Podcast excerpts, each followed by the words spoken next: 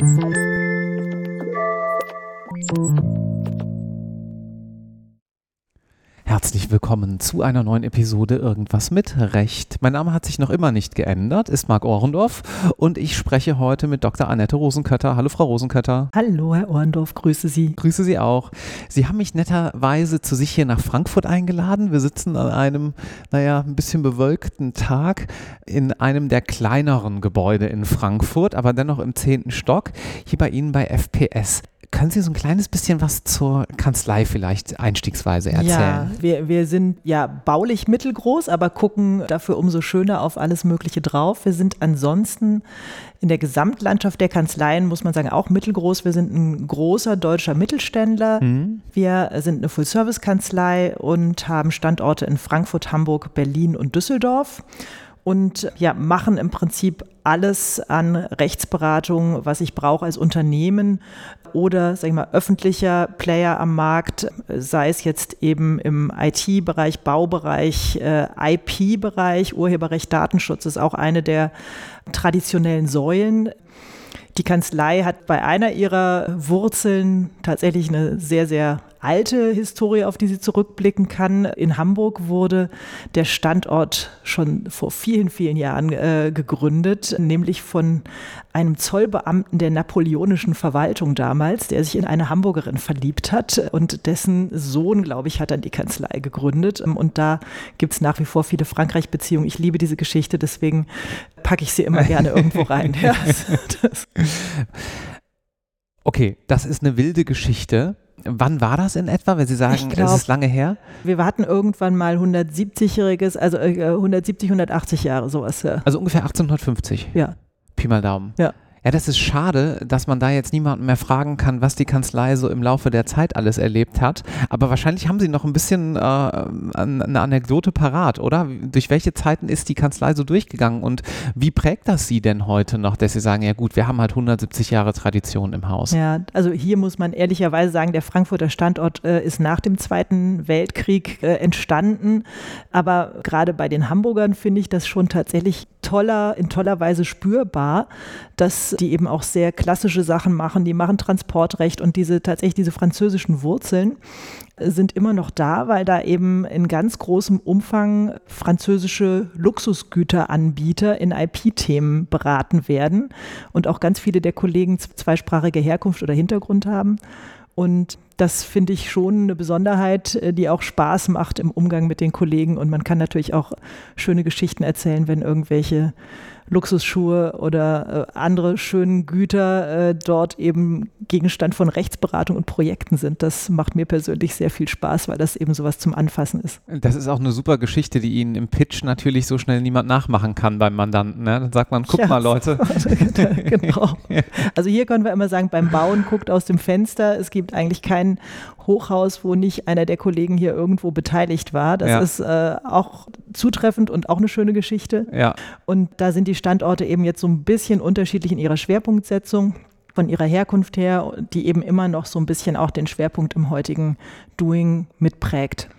Dann lassen Sie uns das Bild noch kurz komplettieren. Sie haben einen Standort in Hamburg, in Frankfurt, wo noch? Berlin mhm. und Düsseldorf. Okay, also genau. vier Standorte genau. in Deutschland. Ähm, Gibt es ja auch relativ häufig, dass man vielleicht so den Süden so ein bisschen ausspart, umgekehrt Kanzleien aus dem Süden, die den Norden aussparen. Das sieht man ja hier und da. Und äh, Sie haben gesagt, für eine mittelständische Kanzlei relativ groß. Wie viele Berufsträgerinnen? In ganz Deutschland circa 130. Äh, hier in Frankfurt sind wir 80 Berufsträger. Okay, das heißt, Sie sind hier der größte Standort. Genau, mhm. genau. Ja. Okay, dann hat man einen guten äh, Gesamtblick. Sie sind jetzt eine der Partnerinnen hier am Standort. Das jetzt auch schon seit einiger Zeit.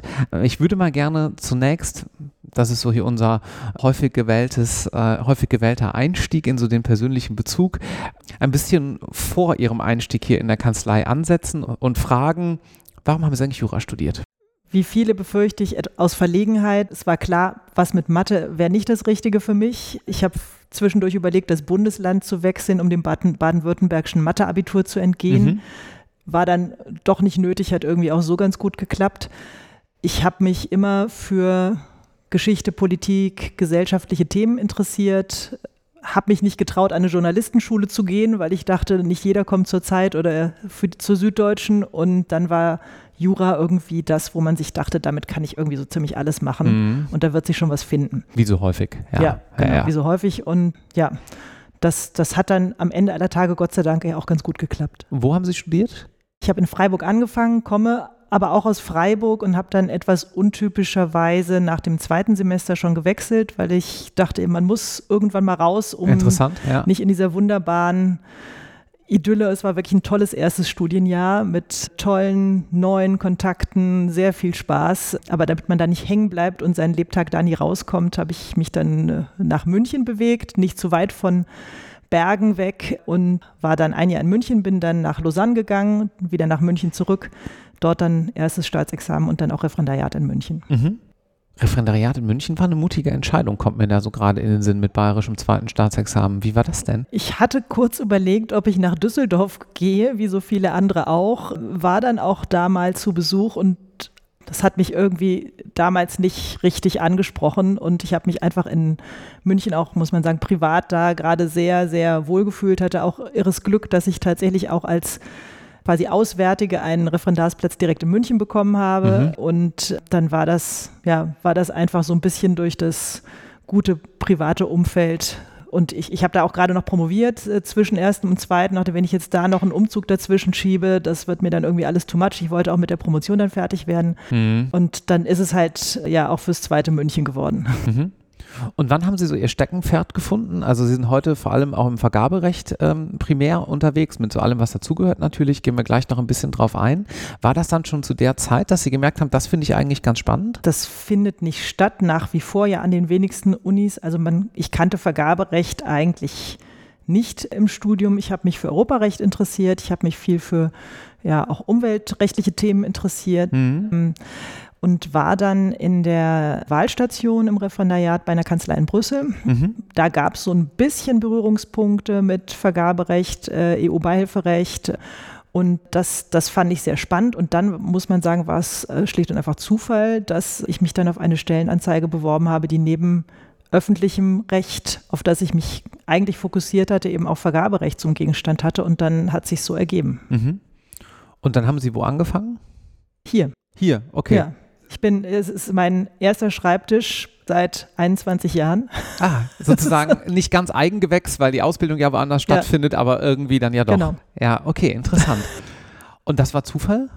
Wie Sie das war gesagt Zufall, haben? ja. ja. also, also ganz gesucht, Stellenausschreibung Stellen, gefunden. Stellenanzeige, NJW, damals der total klassische Weg. Heute natürlich komplett anders. Ja, ja der ist genau das aus.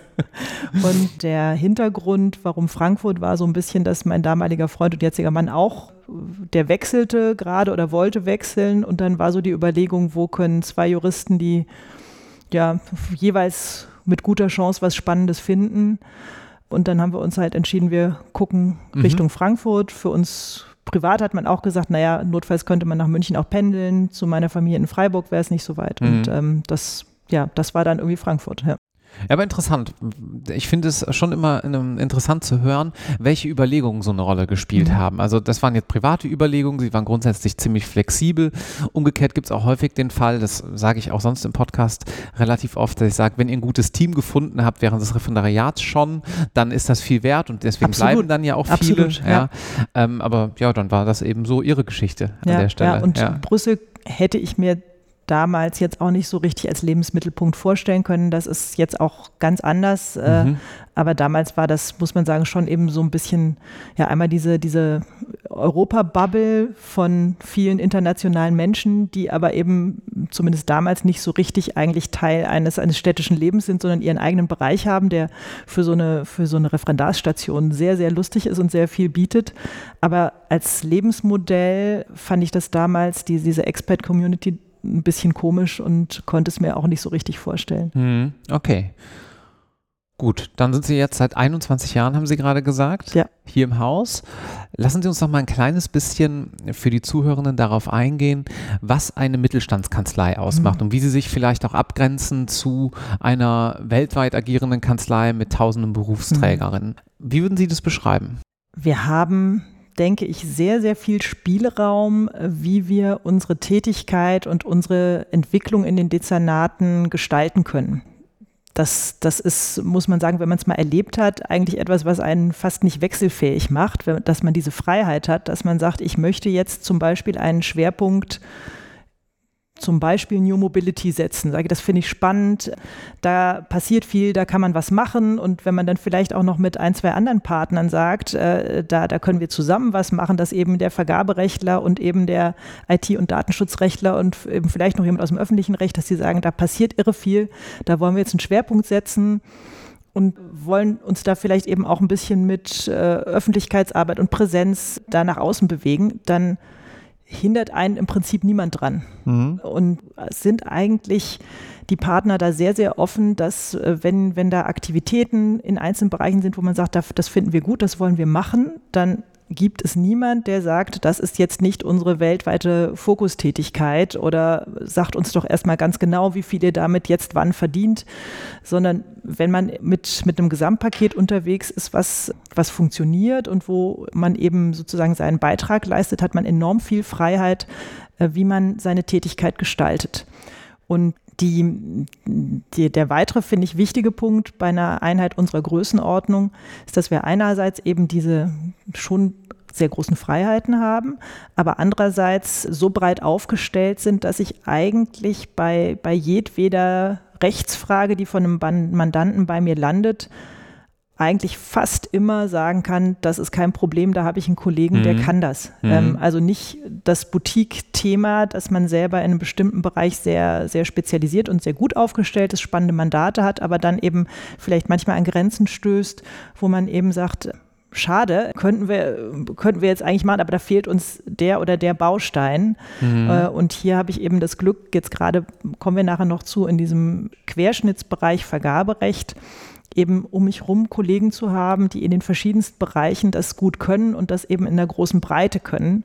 Und äh, auch wenn es, sagen wir mal, sehr spezialisiert wird, ich auch bei den anderen Standorten dann immer noch jemand habe. Also zum Beispiel, wenn ich jetzt irgendwas ganz Kompliziertes hätte, dass mein Mandant Transportleistungen ausschreibt und zum Beispiel Solarpaneele aus China hierher bringen muss und dafür großvolumig Transportleistungen mhm. braucht, die er in eine Vergabeverfahren reinbringen muss, dann habe ich glücklicherweise einen Kollegen in Hamburg, die eben so hanseatische Sachen wie Transportrecht machen, den ich für sowas dann fragen kann. Mhm. Und das, das ist insgesamt eben sehr komfortabel in dieser sag mal, Zwischendimension, dass man einerseits diese, diese Freiheit hat und andererseits eben auch die, die breite Kompetenz, auf die man zugreifen kann. Da scheint so ein bisschen durch, dass es dann, sagen Sie mir, ob ich richtig liege, auch weniger transaktionsgetrieben ist und mehr so die Rolle vielleicht auch der externen Rechtsabteilung manchmal hat? Ja, also wir sind wir haben natürlich äh, hier auch einen M&A-Bereich, mhm. der, der natürlich transaktionsgetrieben tätig ist. Gerade auch im Immobilienbereich ist mhm. das bei uns durchaus auch ein Schwerpunkt. Mhm. Für mich persönlich ist in der Tat die gerade häufig auch langfristig angelegte Beratung der, der Schwerpunkt des Handelns. Also wir mhm. sind nur ganz, ganz seltenst bei Transaktionen am Rande involviert. Aber unser Mandantenstamm ist tatsächlich in vielen Fällen schon seit vielen, vielen Jahren bei uns, weil man als öffentliche Einheit Ausschreibungsthemen ja immer wieder hat. Mhm. Also sei es jetzt Dienstleistungen, da kann ich auch in der Regel nicht Ewigkeitsverträge abschließen, sondern Themen kommen dann auch als Ausschreibungsthema immer wieder. Bei größeren Bauprojekten ist das eben in der Tat auch etwas, was nicht heute oder morgen vorbei ist, sondern zum Teil eben auch dann eine Verbindung ist, die man über drei, vier, fünf Jahre, wenn es sehr große mhm. Projekte sind, dann hat. Und äh, das ist schon eine, ja, eben in, in, im, im besten Fall sehr langjährige und auch dann natürlich, finde ich persönlich auch, persönlich sehr ansprechende Verbindung, wenn es jetzt nicht nur jemand ist, den man so mal punktuell äh, kennenlernt, sondern man auch Mandanten hat, die man eben über so viele Jahre begleiten darf. Gut, Sie kommen schon ganz von selbst drauf zu sprechen. Wir müssen über das Vergaberecht reden. Fangen wir ganz am Anfang an. Also von manchen Rechtsgebieten habe ich so ein bisschen Ahnung, weil natürlich auch selber mal da unterwegs gewesen. Im Vergaberecht stehe ich genauso da wie unsere Zuhörenden. Viele von Ihnen werde ich jedenfalls vermuten und habe gar keinen Plan. Was ist das Vergaberecht? Ja, also erstmal beruhigend, das geht ganz, ganz vielen, so ja auch den meisten aktiven Anwälten, die mhm. haben damit nicht viele Berührungspunkte und an den Unis findet das in der Tat nach wie vor fast gar nicht statt. Mhm. Vergaberecht beschreibt die Beschaffungstätigkeit der öffentlichen Hand und da gibt es im Prinzip zwei große Säulen. Es gibt einmal den Gedanken, dass öffentliche Mittel sparsam verwendet werden sollen. Das ist eigentlich was ganz, ganz Klassisches, gibt es schon ganz lange. Manche erzählen so eine Geschichte, dass Friedrich der Große das erfunden hat. Der hat sich in Brandenburg unter eine Eiche gestellt und hat äh, die Müller unter die Eiche gerufen, hat gesagt, wer von euch bietet mir das Mehl für meine Truppen am günstigsten an. Also Wettbewerb als Anstoß zu einer sparsamen Beschaffung. Und das Ganze hat sich dann in der Tat so schon seit 1920 etwa auch in Rechtsordnung verschriftlicht. Man kann das auch so ein bisschen als Urform von Compliance äh, verstehen. Mhm. Es geht natürlich einmal um Sparsamkeit, aber Korruptionsvermeidungsgedanken und ein Prozess, der diese Gesichtspunkte sicherstellt, steckt da auch drin. Das gilt für alle Tätigkeit der öffentlichen Hand im engeren Sinne. Und dazu kam aber eben irgendwann ein zweiter Baustein und da kommt eben äh, die EU ins Spiel. Die hat festgestellt, so in den 80ern etwa, dass äh, der Binnenmarktgedanke, der die EU ja ganz zentral prägt, sehr gut funktioniert. Äh, Unternehmen wie Daimler haben schon damals geguckt, wo kann ich etwas günstig beziehen oder irgendwelche Abfälle günstig entsorgen. Und wenn das eben in Frankreich war, haben die das gemacht und dann eben einen Vertrag mit einem französischen Unternehmen geschlossen. Mhm. Und die, der gesamte Bereich der öffentlichen Hand nahm an diesem Leistungsaustausch überhaupt nicht teil. Und vom Volumen her ist das wirklich beachtlich. Die Einkaufstätigkeit der öffentlichen Hand äh, beträgt circa 16 Prozent, das ist immer so ein bisschen schwanken, des Bruttoinlandsproduktes der EU. Also das ist kein Pillepalle, das, das sind. Das ist ein Sechstel, ja, mehr als ein Sechstel. Ja, ja. genau, genau. Mhm. Also da, da geht es um richtig Geld. Und diese, da, da stecken ja auch häufig großvolumige Aufträge dahinter sei es jetzt Forschung, sei es Infrastruktur, ähm, viele, viele Themen, wo man sagen kann, dass das ist auch insgesamt für den europäischen Markt nicht gut, wenn sowas in zu kleinen Einheiten mehr oder mhm. weniger, also jetzt überspitzt gesagt, an den Bruder des Bürgermeisters vergeben wird, in, mhm. den, in sozusagen in der alten Welt. Und äh, deswegen wurde da ein Rechtsrahmen aufgestellt, der ist über die Jahrzehnte immer wieder angefasst, weiterentwickelt worden. Und gerade jetzt in der jüngeren Vergangenheit unter Frau von der Leyen, muss man sagen, ist hier auch immer eine immer stärkere Verwobenheit mit anderen Politikzielen in den Fokus gerückt worden.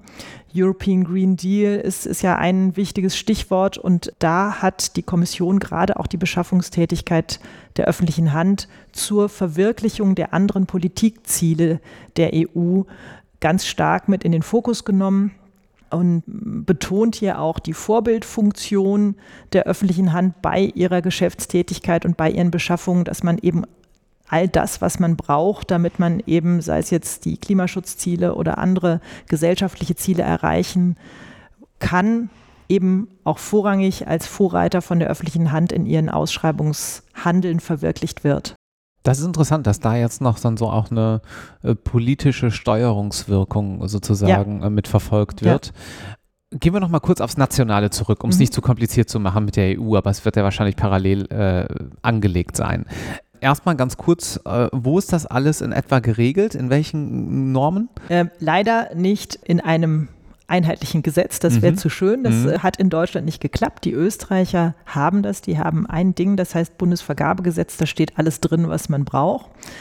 In Deutschland äh, fängt es auf der obersten Ebene an. Im äh, GWB, Gesetz gegen Wettbewerbsbeschränkungen, hat man einen vierten Abschnitt integriert und da stehen die Spielregeln zum Vergaberecht drin. Kennt man vielleicht sonst aus dem Kartellrecht? Genau, genau, mhm. genau. Hat man gesagt, ist irgendwie auch mit Wettbewerb, packen wir da mal dazu. Mhm.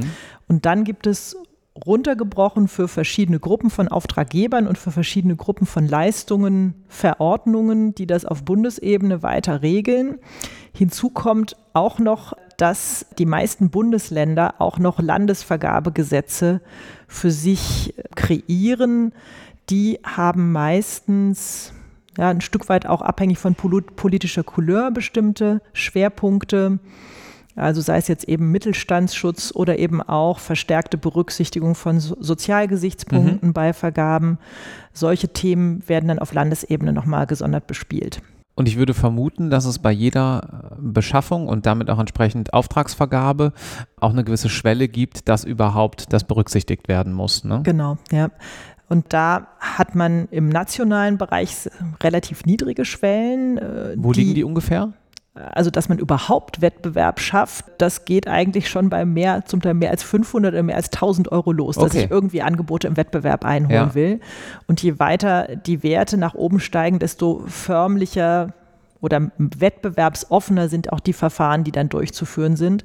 Und der zentrale Cut ist im Prinzip der zwischen dem nationalen Haushaltsrecht und dem EU-Recht. Und EU-Recht soll eben nur für die großen Aufträge als förmlicherer Rahmen zur Anwendung kommen. Und das ist bei Bauen bei roundabout 5 Millionen Euro mhm. und bei Lieferdienstleistungen rund 200.000 Euro, ab denen dann eben EU-weit ausgeschrieben werden muss. Mhm.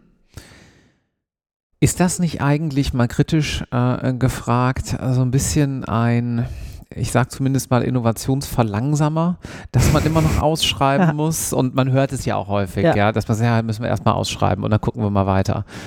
Ach, das ist jetzt natürlich eine ganz provokative Frage.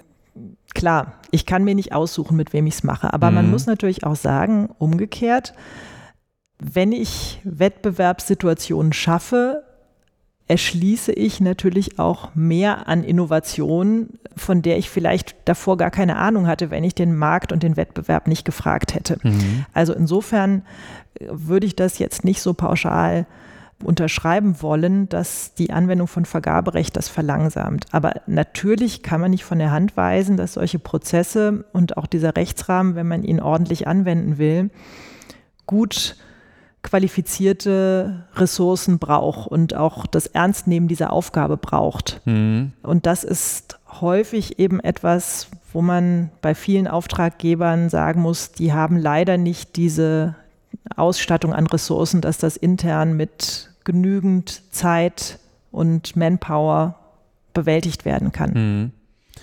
Ich könnte mir auch vorstellen, dass es ja dann manche Fälle gibt, dass eben nicht das italienische Unternehmen in Frankreich tätig wird, wenn es da sonst noch nie was gemacht hat. Aber es wird ja auch äh, Situationen geben, zum einen, wie Sie sagen, dass man vielleicht auf ein Unternehmen aufmerksam wird, was man sonst nie mhm. äh, kennengelernt hätte, weil dieses Unternehmen eben genau. die Ausschreibung gar nicht gesehen ja. hätte, weil man das nicht veröffentlicht hätte oder woanders gesucht hätte. Und umgekehrt wird es ja wahrscheinlich auch Fälle geben, in denen das gerade bei EU-weiten Ausschreibungen absolut stattfindet, dass ein Unternehmen aus Nation A in Nation B tätig wird. Was sind denn die typischen Sektoren, in denen das so passiert? Das wären wahrscheinlich erstmal, wie gesagt, nur sehr großvolumige Sachen hm. und es ist definitiv nicht das Bauen. Also es ist einfach von den Prozessen her zu komplex, sich beim Bauen, wo ich auch als großer Player häufig ja, Nachunternehmerverhältnisse mhm. habe, mich in einen anderen Rechtsrahmen reinzubegeben. Die, die EZB, auf die wir hier drauf gucken, hat bei ihrem Neubau als europäische Institution gesagt, wir, wir meinen das ernst, wir wollen, dass dieser, für uns dieser wichtige Neubau von am liebsten von Unternehmen aus ganz Europa mitgeschaffen wird. Die haben das Projekt in einer Roadshow bei den Bauindustrieverbänden in ganz Europa vorgestellt. Mhm. Und sag mal, der Kreis der nicht-deutschen Mitwirkenden an dem Projekt im Bauen war sehr, sehr, sehr überschaubar. Ich glaube, es waren vielleicht ein, zwei Österreicher und ähm, okay. das war es dann aber, weil ja. der, der Schritt in einen anderen Rechtsrahmen einfach so, mit so viel Risiken verbunden ist dass ein Unternehmen, was eben in Spanien riesige Bauprojekte macht, das eigentlich nicht in Deutschland tut. Das hat aber jetzt eigentlich nichts mit dem Vergaberecht im engeren Sinne zu tun, sondern eben auch das Thema, was ist eben, wenn es dann hinterher um Mängel geht, Gewährleistung mhm. und so weiter, mhm. dann bewege mhm. ich mich in den anderen Rechtsrahmen rein. Und insofern ist das äh, beim Bauen eher selten. Bei ja, spezialisierten Branchen, wo es weltweit vielleicht ohnehin nur eine Handvoll Unternehmen gibt, die das gut können, also zum Beispiel Schienenfahrzeuge, da gibt es die großen Player, Alstom, äh, Siemens in, in Osteuropa noch, noch äh, ein paar. Italien und, und äh, Korea gibt es da auch noch äh, Player, die da am Markt unterwegs sind. Da muss man sagen, da ist es dann ge gelebte, gelebtes internationales Recht, weil man dann tatsächlich in einem Bietergespräch ja jemand hat, der seinen Simultanübersetzer dabei hat, der, der höchst, höchst beeindruckend komplexe technische Themen simultan dem Geschäftsführer übersetzt, mhm. um eben dann so eine Verhandlung zu führen. Das ist absolut nicht unser Tagesgeschäft. Das sind eben diese Einzelkonstellationen, die aber ja, also dann mir persönlich besonders viel Spaß machen, weil man dann eben ja diesen, diesen Aspekt, wo dann eben natürlich, wie es so ist, die kulturellen Hintergründe dann doch irgendwie so ein bisschen mit reinspielen in so eine Situation, mhm. was es einfach nochmal spannend macht. Sie haben im Vorfeld gesagt, ich hoffe, ich darf es verraten, die italienische Eisenbahn muss natürlich gut aussehen. Das hatten wir in der Tat einmal bei einer, ja? bei einer Ausschreibung, wo, man, wo, wo die Klischees ziemlich gut mitgenommen wurden, wo äh, sehr, sehr schön dargestellte Designs von ausgesprochen gut angezogenen Personen vorgestellt wurden und äh, sagen der Ingenieur aus einem anderen Mitgliedstaat das vielleicht nicht so in den Fokus gerückt hat, aber dafür irgendwie eine High-End-Lösung für irgendein technisches Detail dabei mhm. hatte. Da war das tatsächlich so, dass da die jeweiligen nationalen Klischees äh, sehr, sehr gut bespielt wurden. Mhm. Ja. Sie haben gerade Ihr Tagesgeschäft angesprochen. Zum einen würde mich interessieren, was ist denn so das typische Tagesgeschäft dann und wie organisieren Sie sich? Also wie groß ist Ihr Team? Mhm. Arbeiten Sie alle aus dem Büro? Ist es teilweise hybrid? Wie sieht das aus? Mhm. Also wir sind als reine Vergaberechtler tätig bei uns. Das ist vielleicht auch nochmal eine Besonderheit. Es gibt viele anwaltliche Kollegen, die betreuen Bauprojekte, Vergabe und vertragsrechtlich. Bei uns ist das so entstanden, dass wir eben wirklich rein den Vergabeprozess beraten. Wir sind nicht spezialisierte Vertragsrechtler in den verschiedenen Bereichen, sondern haben dann eben die Kollegen im Haus, die mit im Projekt drin sind und uns da unterstützen. Mhm. Wir sind als solche reinen Vergaberechtler ein Team von fünf Personen mhm. und haben dann noch auf mehr oder weniger Projektunterstützungsebene eine Projektjuristin, die uns mit unterstützt ähm, und auch unsere Assistentinnen, die jetzt in den Projekten ja ein Stück weit auch Projektmanagement unterstützen, mit leisten müssen. Das gehört mhm. zu unseren Tätigkeiten inzwischen in vielen Fällen dazu, dass wir zum Teil von der Rechtsberatung starten, aber weil man eben in einem längerfristigen Projekt drin ist, so ein bisschen in eine Rolle reinwächst, dass man den Prozess auch noch mit im Blick haben muss und ein Stück weit auch mit steuert, damit eben diese, dieses Vergabeziel auch gut erreicht werden kann. Und da haben wir gemerkt, dass wir eben einfach auch mehr Unterstützung bei uns in der Abteilung brauchen von die eben über, ja, sage ich mal, klassische Assistenztätigkeit eigentlich hinausgehen und schon fast ein bisschen in Richtung Projektmanagement an manchen Stellen. Mhm. Und was tun wir? Der Anfang dafür wäre wahrscheinlich erstmal, wen beraten wir, weil die Tätigkeit tatsächlich auch sehr unterschiedlich ist, je nachdem, ob ich eben auf der einen Seite die, die Bieter berate oder auf der anderen Seite die ausschreibenden Stellen, die Auftraggeber. Bei uns ist es so, dass wir ganz überwiegend die ausschreibenden Stellen beraten. Das hat sich branchenmäßig auch so ein bisschen über die Jahre herauskristallisiert. Wir sind auch als ganzes Haus in Bauprojekten eigentlich nur auf Bauherrenseite tätig. Also mhm. auch im privaten Bereich, wenn es die pro privaten Projektentwicklungen angeht, beraten wir immer die Bauherren und nicht die Bauindustrie. Das ist seit etwa 15 Jahren so. Mhm. Und es ist auch eigentlich sehr hilfreich, dass man sich so klar positionieren kann und das Thema mögliche Konflikte damit eigentlich sehr gut einsteuern kann. Mhm. Und in dieser beratenden Tätigkeit auf Auftraggeberseite ist es eben ja auch, gibt es verschiedene Varianten. Entweder wir beraten wirklich ein Projekt von der ersten Beschaffungsidee bis zum Zuschlag, ein bestimmtes Beschaffungsverfahren und ja, sind da häufig auch in der Verantwortung, dass wir eben auch den Prozess dafür ein Stück weit steuern, uns um ja, die nächsten notwendigen Dokumente, Prozessschritte, was muss man tun, damit eben diese Beschaffungsidee des Auftraggebers zu einer rechtskonformen Welt äh, passt und das alles äh, dann eben in rechtskonformen Unterlagen, die eben möglichst keinen Angriff eines unzufriedenen Bieters ermöglichen, dann zusammengeführt wird. Mhm. Das ist so eine denkbare Variante, dass wir da sehr viel machen.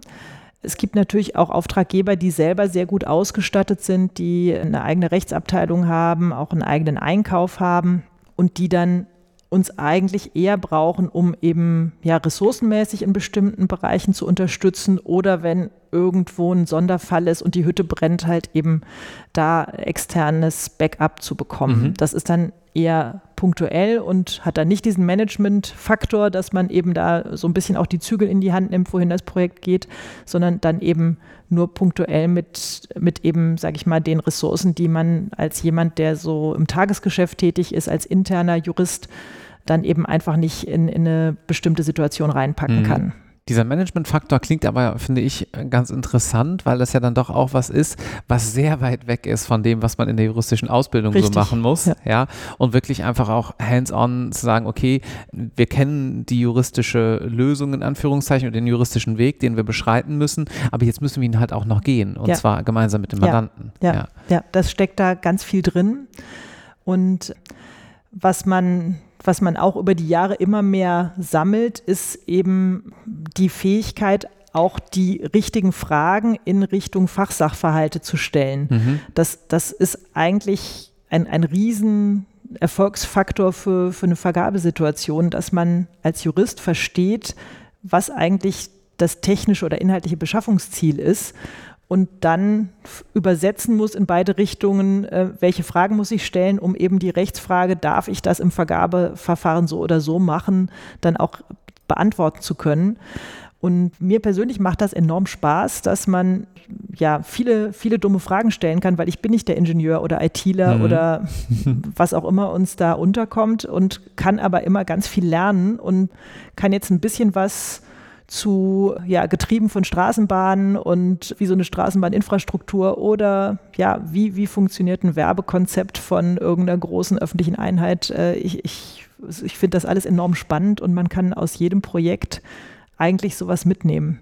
Abschließend die bekannte Frage, wenn man das jetzt auch spannend findet, nachdem man das gerade eine gute halbe Stunde gehört hat und man möchte sich das mal anschauen, wie sieht es mit Praktikum, Referendariat und Co. Mhm. bei Ihnen aus? Äh, wir machen das sehr gerne. Wir haben bei den Praktikanten seit ein paar Jahren uns ähm, sagen wir, von diesem so ein bisschen gestreuten, da kommt mal einer und der, der wird dann irgendwo mal hingesetzt, äh, Modell verabschiedet und haben das in ein strukturiertes Modell überführt. Wir haben zweimal im Jahr ein Gruppenpraktikum, was mhm. wir anbieten. Und äh, dort äh, gibt es als Startphase ja einen ein bisschen theoretisch geprägteren Teil, wo die ganze Gruppe jeden Tag von einem Dezernatsrechtsanwalt einen Bereich vorgestellt bekommt mhm. und äh, in diesem Bereich dann einen Fall zusammen bearbeitet. Also man lernt darüber in der Startphase das ganze Haus in allen seinen Bereichen kennen und wechselt dann eben in ein bestimmtes Dezernat hinein, wo man dann im zweiten Teil mitarbeitet äh, und da mit dabei ist. Mhm. Und wir machen das sehr gerne. Wir versuchen da eben auch immer so ein bisschen das als Werbemöglichkeit für den unbekannten Rechtsbereich zu nutzen und viele von denen, die bei uns als Praktikanten waren, bleiben dann auch gerne hinterher als WMA und kommen vielleicht als Referendar wieder. Mhm. Äh, Referendare nehmen wir auch sehr, sehr gerne und haben im Moment haben wir zwei Referendarinnen, eine in Berlin und eine hier und haben eigentlich auch von vielen die Rückmeldung bekommen, dass es manchmal so ein bisschen eine Verlegenheitslösung war, dass man irgendwie was aus sag mal, dem öffentlichen Bereich im weitesten Sinne dann halt mitgenommen hat mit dem Vergaberecht und dass viele dann doch positiv überrascht sind, was da an Themen und Projekten und Tätigkeit dahinter steckt. Also wir haben eigentlich selten sag mal, enttäuschte Rückmeldungen, dass jemand gesagt hat, nee, das fand ich jetzt eigentlich gar nichts für mich. Mhm. Gibt es sicher auch ich habe auch irgendwie eine gewisse Vorstellung, bei welchen Personen das sein könnte, aber den meisten gefällt es eigentlich ganz gut. Das müssen Sie dann aber noch sagen, ja. weil ich glaube, es hilft immer zu wissen, bin ich jetzt der Fit hierfür, beziehungsweise umgekehrt, mhm. ist dann der Job auch der Fit für mich? Ja, also wir haben eine bunte Mischung, was glaube ich, ganz zentral ist an Voraussetzungen, damit man im Vergaberecht Spaß hat, ist, wenn man sich für die Vielfalt des Lebens, wie sie draußen so unterwegs ist, interessiert. Also wenn ich eigentlich sage, nee, also der, der Blick in die Zeitung oder Spiegel Online wie, oder wie auch immer an Medien ist bei mir eigentlich ziemlich schnell abgeschlossen, weil mich da eigentlich wenig anspricht, wäre man wahrscheinlich nicht richtig aufgestellt. Man hat ganz, ganz viele Bezugspunkte zu verschiedenen gesellschaftlichen, politischen Bereichen, Kommunalpolitik, wie auch immer. Und äh, das macht eigentlich den Reiz aus, dass man da ziemlich nah dran ist und an Projekten, die da entschieden werden und eine Rolle spielen, mitmachen kann. Mhm. Wenn einen das nicht interessiert, ist das wahrscheinlich keine optimale Voraussetzung. Und wenn man auch eine gewisse Scheu hat, sich eben mal tatsächlich ja, reinzudenken, wie eben, sei es jetzt irgendeine IT-Lösung oder eine Straßenbahn funktioniert, dann wer oder da keinen Spaß dran hat, dann, dann ist es vielleicht auch nicht ganz optimal. Manche, manchen fehlt bei uns vielleicht auch dieses, sag ich mal, kernjuristische Arbeiten als Dauertätigkeit. Wir haben das sicher auch, also wir machen auch dicke Gutachten, mhm. aber in ganz vielen Fällen geht es darum, gute Lösungen zu entwickeln im Wissen um die rechtlichen Hintergründe, die eben hinterherlaufen. Mhm. Also es ist, ist, in ganz vielen Fällen unserer Tätigkeit ist nicht das gewünschte Produkt ein 50-seitiger Schriftsatz oder ein 30-seitiges Gutachten, sondern eine Lösung, die funktioniert. Und da ja, produzieren wir eben jetzt nicht äh, eben dicke Papiere mit äh, einem, einem Fußnotenkonvolut. Das machen wir manchmal auch, aber oft eben nicht. Und das fehlt manchen. Mhm. Und manchen fehlt auch, ähm, oder die finden es nicht so leicht oder so einfach, dass unsere Mandanten häufig keine Juristen sind. Das ist sicher auch ganz anders, wenn ich hier im Bereich keine Ahnung, Bankrecht zum Beispiel unterwegs bin, ist mein Counterpart in der Regel ein interner Jurist. Mhm. Das ist bei uns in aller Regel nicht der Fall, gibt es auch, aber ganz oft haben wir mit Ingenieuren, Verwaltungsmitarbeitern, Kreativen, wenn es um Werbekampagnen in der Ausschreibung geht, zu tun. Und das ist, das ist eine andere Art des Austauschs. Und manchen macht es Spaß, dass man eben in dieser Übersetzer- und Vermittlerrolle ist und manche sagen, oh, ich, ich hätte gerne mehr dieses rein, rein juristische und den rein juristischen Austausch. Mhm. Und das ist bei uns eben nicht immer, in manchen Bereichen ja, in manchen Mandatsverhältnissen ja, aber in ganz vielen eben auch nicht, weil, weil wir da eben mehr in der Praxis mhm. unterwegs sind. Vielen herzlichen Dank, dass Sie das heute so äh, offen äh, mit den Zuhörenden und mir geteilt haben. Hat mir große Freude gemacht. Vielen Dank auch. Ich äh, fand es eine spannende Erfahrung. Ja. Danke, tschüss. Tschüss.